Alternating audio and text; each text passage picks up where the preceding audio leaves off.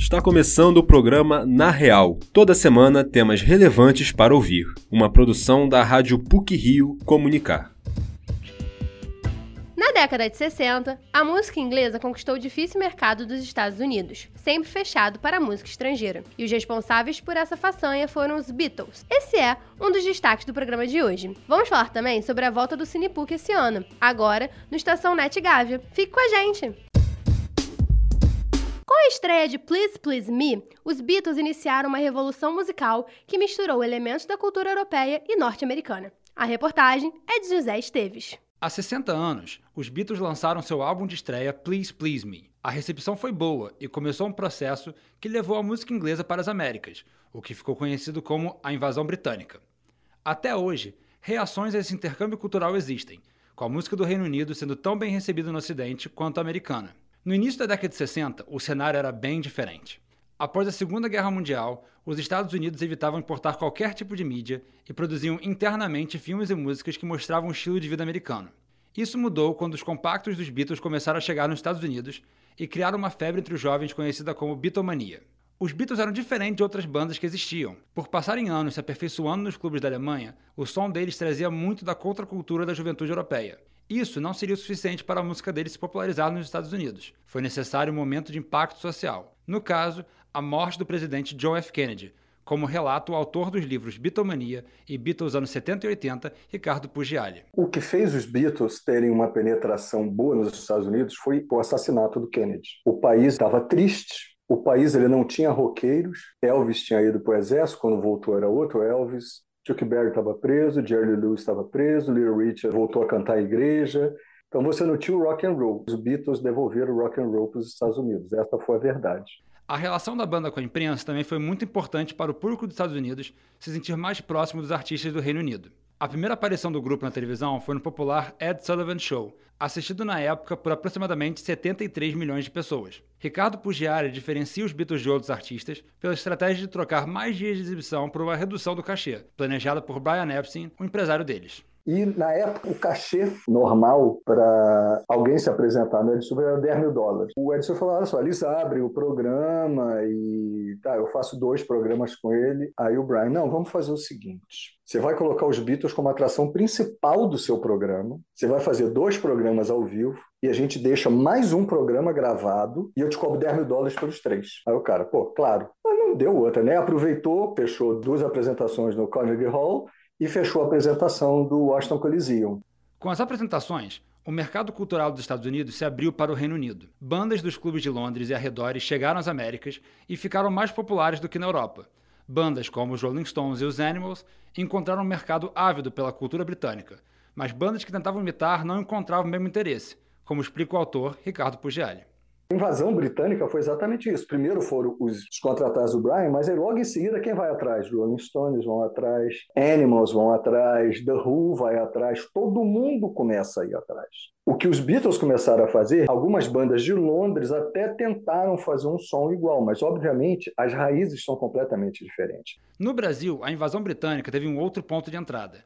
Quando os primeiros álbuns dos Beatles chegaram, eles foram ignorados pelo público. Ela chegou aqui pelos colecionadores de disco, que compravam e transportavam os discos mais populares, que na época eram os ingleses. A influência na cultura brasileira foi imensa. O professor do Departamento de Comunicação da PUC Rio, Rafael Ruzak, comenta a reação do público e os movimentos que surgiram desse intercâmbio, como a Jovem Guarda e a Tropicália tinha bandas da Jovem Guarda que eles pegavam as músicas dos Beatles, faziam traduções, lançavam, e a gente aqui no Brasil achava que os Beatles estavam gravando as músicas do pessoal da Jovem Guarda em inglês, porque obviamente o acesso naquela época a, ao consumo era muito limitado. Depois a gente pode levar para Tropicália, quando aquela turma começa a colocar guitarra elétrica. Todos eram fãs dos Beatles. Medir o impacto do lançamento da estreia dos Beatles no mundo é uma tarefa difícil.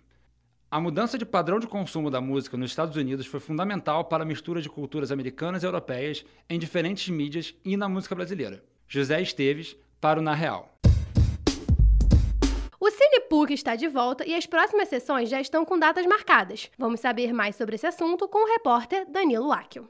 O Cinepuc voltou em 2023 com novidades. Desde o dia 14 de março, os filmes começaram a ser exibidos gratuitamente no Estação NetGave. Os encontros vão acontecer toda terça-feira, às sete e meia da noite. Depois dos filmes, os espectadores têm a oportunidade de debater sobre o que assistiram. Nos últimos dois meses de 2022, as obras foram transmitidas na sala K102 da PUC Rio e agrupadas por diretor. Em outubro, filmes do franco-suíço Jean-Luc Godard. Em novembro, do italiano Pier Paolo Pasolini. Agora, a ideia é diversificar mais os cineastas, com mulheres, negros e asiáticos. Os estudantes de cinema e alguns professores da PUC Rio retomaram o Cinepuc no final de 2022, após quatro anos de suspensão dos encontros. Os organizadores de 2023 ainda são os mesmos, com a adição de alguns funcionários do Estação NetGávea. Para o aluno de cinema da PUC Rio, Luca Valor, a expectativa é de atrair quem se interessa por filmes, tanto os estudantes quanto o público externo. A melhor forma de, de atrair essas pessoas é colocando, ressaltando a importância desse tipo de evento. É um evento com entrada gratuita, em que as pessoas podem assistir um filme com conforto, em uma telona, com projetor de qualidade, com som de qualidade,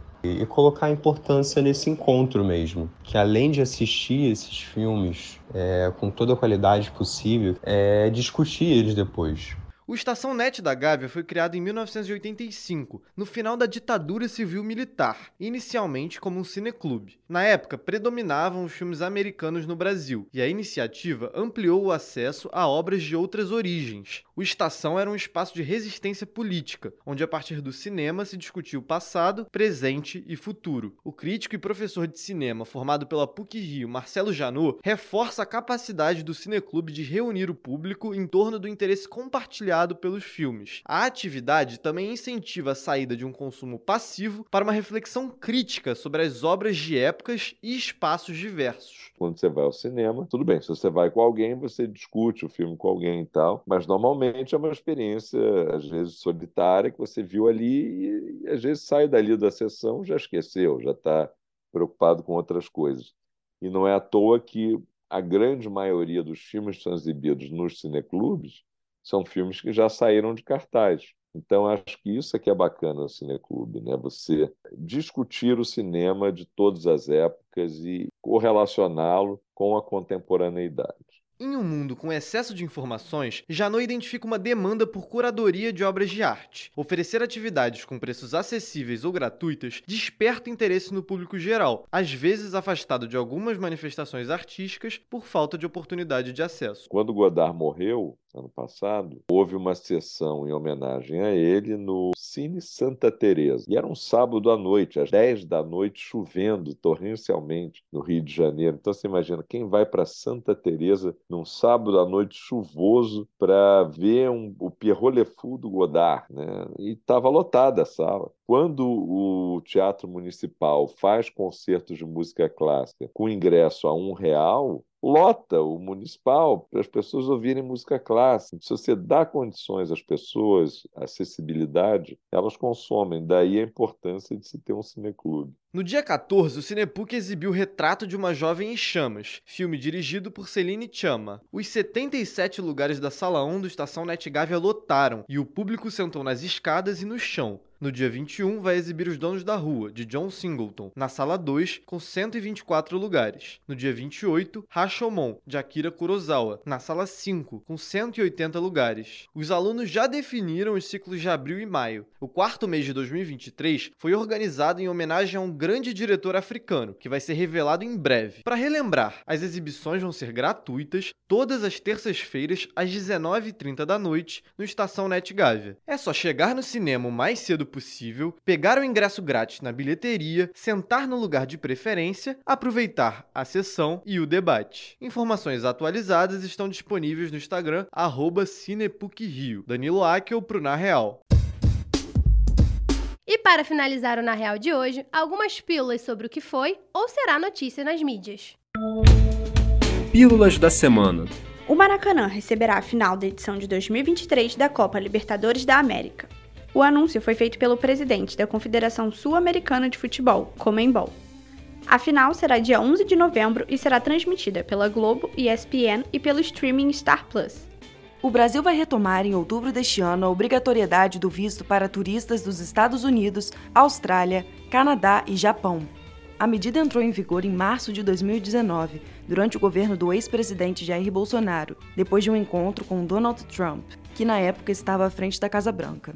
Neste mês, o presidente Luiz Inácio Lula da Silva enviou ao Itamaraty o pedido para que se retome a obrigatoriedade do visto para estes países, com base no princípio de reciprocidade. Biografia, que comemora 40 anos da banda Titãs, está disponível nas lojas online, livrarias e em e-book. Originalmente lançado em 2002 para comemorar os 20 anos do grupo, A Vida Até Parece Uma Festa é relançado, reunindo material inédito dos Titãs no século XXI. Escrito por Erika Marmo e Luiz André Auser, o livro compila entrevistas e retrata a história da banda desde a sua estreia em 1982 na capital paulista, quando ainda eram conhecidos como os Titãs do Yeah Yeah Yeah. Considerado pelo jornal inglês The Guardian como um dos maiores fotógrafos de comunidade do mundo, Severino Silva apresenta fotos de sua autoria na exposição Polyopticon, na chamada Pequena Galeria, em Lisboa, Portugal, até o dia 18 deste mês. O repórter fotográfico nascido no interior da Paraíba chegou ao Rio de Janeiro aos 10 anos, com a mãe, a avó e a irmã, e começou a fotografar quando ganhou de presente uma velha Kodak 126. Depois de frequentar diversos cursos, começou a trabalhar como fotógrafo freelancer em jornais de bairro do Globo. E então ingressou de vez na profissão e atuou em vários veículos, entre eles O Dia, onde ficou por mais de 30 anos. Atualmente, Severino coleciona prêmios como Tim Lopes, Vladimir Herzog, Nikon e Libero Badaró. Além de Severino Silva, a amostra também apresenta trabalhos de outros brasileiros, como Ana Paula Fadoni, Mark Reco, Christian Cruz, Guilherme Gonçalves e Ronaldo Nina. Até o dia 18 de março, a cidade de Glendale, no estado do Arizona, nos Estados Unidos, será chamada de Swift City. A mudança foi anunciada pelo prefeito Jerry Wires. A troca de nomes aconteceu como forma de homenagem à nova turnê da cantora Taylor Swift, que escolheu o local como a sede do primeiro show. A The Eras Tour contará com 52 apresentações, mas nenhuma em território brasileiro. A professora Marley Velasco, do Departamento de Engenharia da PUC-Rio, acaba de assumir o cargo de vice-reitora acadêmica. A posse foi realizada durante uma missa ministrada pelo arcebispo metropolitano de Brasília, cardeal Dom Paulo César Costa. Esta é a primeira vez que uma mulher assume este cargo na universidade. Em entrevista à Rádio PUC, Marley disse que esta é uma sinalização importante para todos, para entender o quanto a instituição preza por aumentar a diversidade. Ela disse ainda que a área em que atua, engenharia, tem uma representatividade feminina pequena, mas que na PUC sempre foi muito bem acolhida e que está muito feliz com um novo cargo. Por hoje é só. Esse episódio foi apresentado por Olivia Itagiba, com pílulas de Maria Mariana Braga e Valentina Rocha, e edição sonora de Olivia Itagiba. O programa Na Real tem supervisão e edição do professor Célio Campos. Lembramos que a Rádio PUC faz parte do Comunicar, que é coordenado pela professora Cristina Bravo. Até a próxima semana.